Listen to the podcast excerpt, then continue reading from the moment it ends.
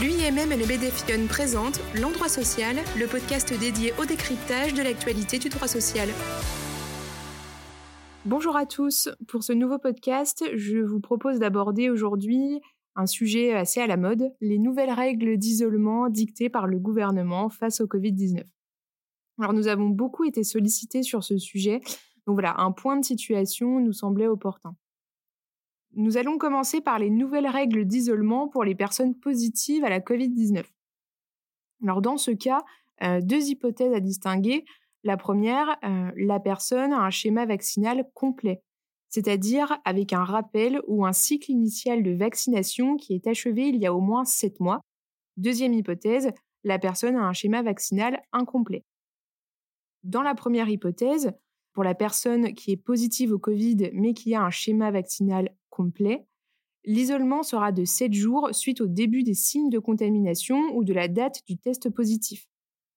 L'isolement pourra toutefois prendre fin au bout de 5 jours en cas de test antigénique ou PCR négatif le cinquième jour et si la personne n'a plus de signes d'infection depuis 48 heures.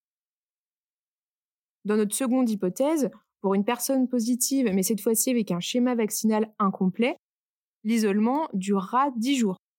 Encore une fois, euh, l'isolement pourra prendre fin prématurément au bout de 7 jours, sous réserve toujours d'un test antigénique ou PCR négatif le septième jour, et si la personne n'a plus de signes d'infection depuis 48 heures. Voyons maintenant les nouvelles règles d'isolement pour les personnes cas contact. Là aussi, euh, deux euh, situations à distinguer. Donc, première situation, la personne a un schéma vaccinal complet, ou alors la personne a un schéma vaccinal incomplet. Pour les personnes qui ont un schéma vaccinal complet, là, nous sommes sur une absence d'isolement lorsqu'elles sont cas contact. Toutefois, attention, ces personnes doivent appliquer strictement les mesures barrières. Un test antigénique ou PCR devra être réalisé immédiatement, c'est-à-dire quand on apprend que l'on est cas contact. Si celui-ci est négatif, des autotests à J2 et J4 après le dernier contact avec la personne positive devront ensuite être réalisés.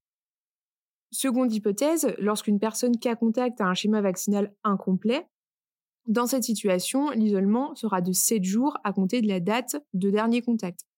Un test antigénique ou PCR devra être réalisé au septième jour. Si ce test est négatif, bien sûr, l'isolement euh, cesse. Par contre, si ce test est positif, on rebascule sur les règles que nous avons vues euh, en cas de test positif. Merci d'avoir écouté ce podcast et à bientôt pour un nouvel épisode de l'endroit social.